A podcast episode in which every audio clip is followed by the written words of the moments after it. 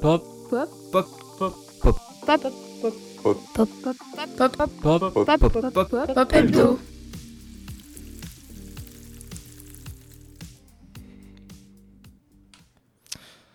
En ce lundi, et puisqu'on est à la radio, comment ne pas rendre hommage à monsieur Jean-Pierre Elkabbach qui s'est éteint la semaine dernière à l'âge de 86 ans Euh, Il était reconnu par ses pairs comme étant le roi incontesté de l'interview politique des 50 dernières années. Selon ses proches, c'était un véritable passionné, un travailleur acharné doté d'un véritable talent. On retiendra notamment ses interviews avec François Mitterrand à la fin de sa vie, ou encore celles avec Vladimir Poutine en 2014, qui ont beaucoup fait parler. Vendredi dernier, de nombreuses personnalités étaient réunies au cimetière de Montparnasse pour lui rendre un dernier hommage, avec la présence notamment de ses amis Michel Drucker, Alain Duhamel ou encore de l'ancien président de la République, François Hollande. L'animateur radio aux multiples facettes laisse derrière lui un grand vide, après une vie ô combien riche. Delphine Ernotte, euh, présidente de France Télévisions, a décidé de lui rendre un ultime hommage en renommant le bâtiment principal du siège parisien Maison Jean-Pierre Elkabbach.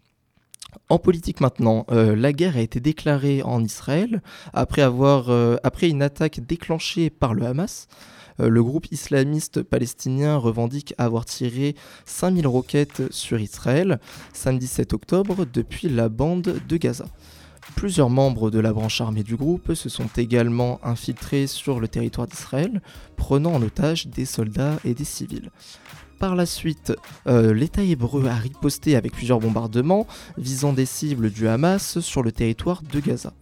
Le bilan humain est lourd, avec au moins 600 morts israéliens et 413 côté palestiniens. L'attaque a également fait 779 blessés. Le Premier ministre d'Israël a déclaré samedi matin, je cite, Nous sommes en guerre et nous gagnerons. Il a également précisé qu'il ne s'agissait pas d'une simple opération et que l'ennemi paiera un prix sans précédent. Le président de la République Emmanuel Macron a quant à lui réagi sur le réseau social X dans une publication où il dit condamner fermement les attaques terroristes qui ont frappé Israël. Autre point politique, le prix Nobel de la paix 2023 a été attribué la semaine dernière à une femme iranienne. Il s'agit de Narj Mohammadi, une militante emprisonnée dans la capitale Téhéran pour sa lutte contre l'oppression des femmes en Iran et son combat pour promouvoir les droits humains et la liberté pour tous. Cette distinction a fait réagir beaucoup de monde. Pour la famille de la lauréate, l'attribution de ce prix représente un moment historique et important dans la lutte pour la liberté en Iran. De son côté, euh, le Haut Commissariat de l'ONU aux droits de l'homme déclare que cette distinction représente à la fois le courage et la détermination des femmes iraniennes. Enfin, le comité Nobel espère que Narj Mohammadi sera libéré par l'Iran après l'annonce de son prix. Un point sur la culture, avec un nouveau bâtiment inauguré le 29 septembre par le groupe irlandais U2. The Sphere, la nouvelle salle de spectacle de Las Vegas, propose un show hors du commun. Cet énorme dôme, qui paraît être tout droit sorti d'un film de science-fiction, est composé d'un écran géant de 15 000 m2 de LED, ce qui en fait l'écran le plus précis du monde. The Sphere est également équipé de centaines de milliers de haut-parleurs, ou encore de sièges avec un système de vibration pour une immersion maximale. Pour avoir la chance d'assister au premier spectacle de la salle, qui a pu accueillir 18 000 personnes, les fans ont dû débourser au minimum 370 euros. Les vidéos du premier concert du futur ont fait le tour des réseaux, et si certains ont eu les yeux qui pétillent en voyant ce show, d'autres remettent en cause les répercussions énergétiques de ce dernier. D'après le cabinet SP Global, la consommation de la salle serait environ de 95 779 MW par heure, représentant approximativement la consommation annuelle de 20 000 ménages français. Dans le milieu sportif, la France a pu briller cette semaine. Nos clubs de football n'ont connu qu'une seule défaite en compétition européenne lors du match confrontant le Paris Saint-Germain à Newcastle. Le Racing Club de Lens ont quant à eux pu s'illustrer à domicile contre les Gunners d'Arsenal. Victoire 2 buts à 1.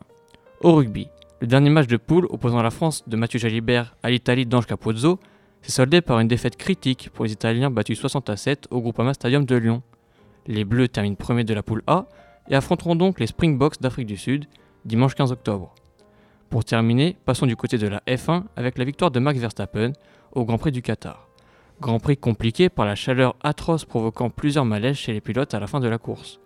Le pilote néerlandais de chez Red Bull venait d'être sacré triple champion du monde la veille, suite à sa deuxième place à la course sprint, marquée par la victoire d'Oscar Piastri, le jeune rookie australien. On passe aux recommandations de la semaine, avec la saison 3 de Lupin qui est sortie le 5 octobre dernier, et qui était très attendue par les fans. Pour eux, la série a été à la hauteur des attentes. C'est la fin de ce Pop Hebdo. Merci à vous de nous avoir écoutés et un grand merci à, à Habib, Steven, Marie et Enzo pour la rédaction des infos. A la semaine prochaine pour une nouvelle édition. Bonne journée à tous sur Radio Campus.